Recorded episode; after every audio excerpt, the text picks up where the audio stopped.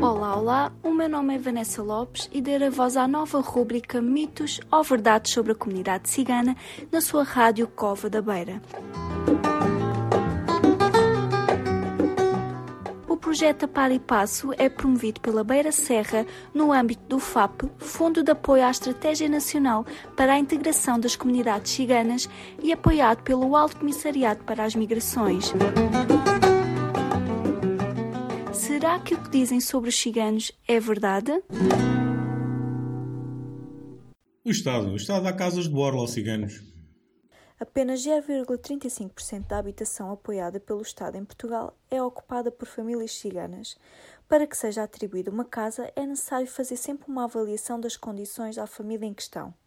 Essa mesma avaliação é feita apenas com base no panorama financeiro e não com base na sua raça ou cor a percentagem de ciganos a viver em habitação social é mais baixa do que a sociedade maioritária.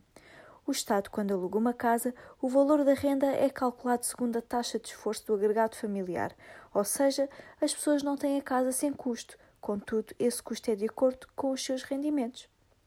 Então, ainda acham que o Estado dá a casa de borla?